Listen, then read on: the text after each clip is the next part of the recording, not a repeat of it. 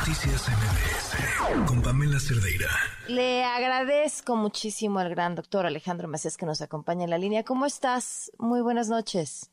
Hola Pam, buenas noches. Gusto estar con tu auditorio. ¿Qué tal? Eh, oye, pues eh, sorprendida eh, leía esta, esta nota en, en, la mañana en la cual te citaban sobre el tema del fentanilo, pero el fentanilo médico, el que se está utilizando en los hospitales y, que han ah, comenzado a reportar algunas clínicas eh, de desabasto. ¿Qué está pasando?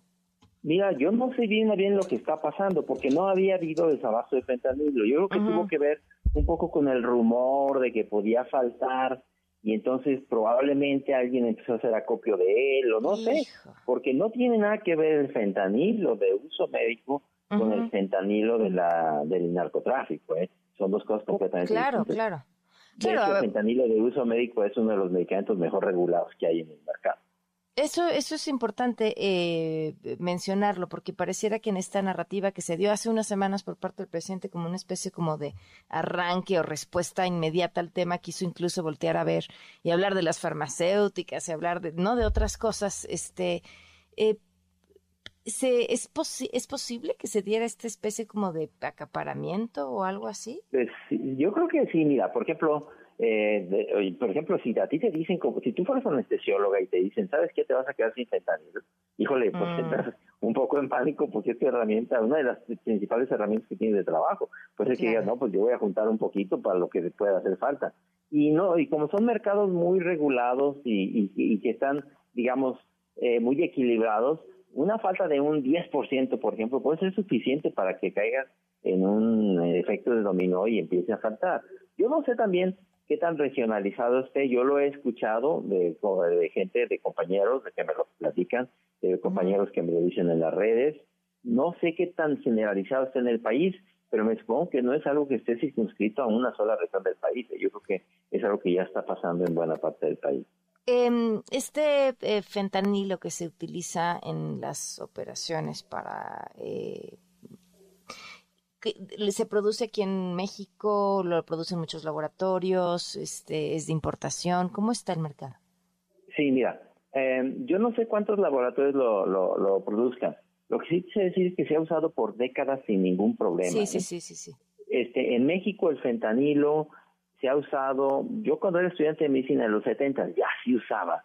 Y es un medicamento que ha estado muy bien regulado, es algo que ha hecho muy bien la autoridad regulatoria y se necesita un recetario especial para darlo, para prescribirlo. Yo, por ejemplo, yo no puedo dar fentanilo, está muy bien regulado y creo que ese es el ideal, un medicamento, no ir a, prohibirlo todo, sino yo creo que es un buen ejemplo el fentanilo de algo que está bien hecho, de alguna regulación que funciona muy bien.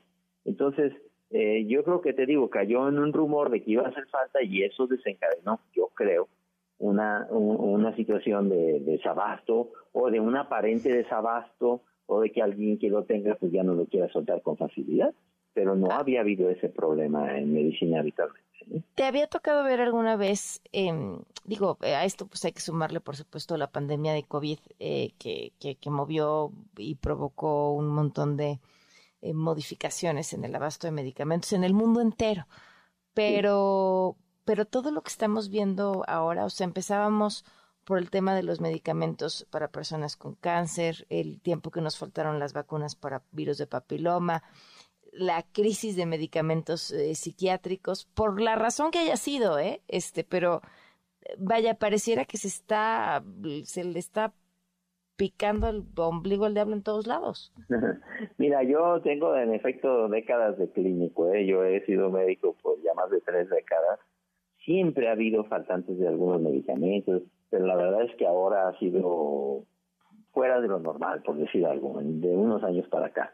Yo creo que en buena medida contribuyó a la pandemia de COVID, pero también puede, yo creo que eh, explicarse, pues, porque algunos de los fabricantes eran muy pocos. Por ejemplo, si tú tenías, en el caso del Texas, un, un solo fabricante en México si por algún motivo ese fabricante se inhabilita, lo que sea, pues causa una gran crisis de desabasto. Yo creo que eso sí ha sido notorio. Digo, yo en estos últimos años sí he visto una crisis de desabasto de varios medicamentos como yo no había, yo no había visto.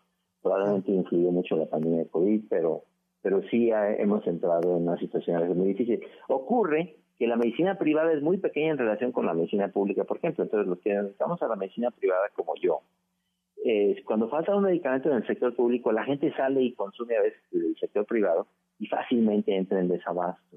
También yo creo que eso ha sido un factor que ha sido clave en ese caso. Pues te agradezco muchísimo, doctor, que nos hayas tomado la llamada y que nos hayas acompañado. Sí. Un gusto estar con tu auditorio. Cuídense. Buenas noches. Noticias MBS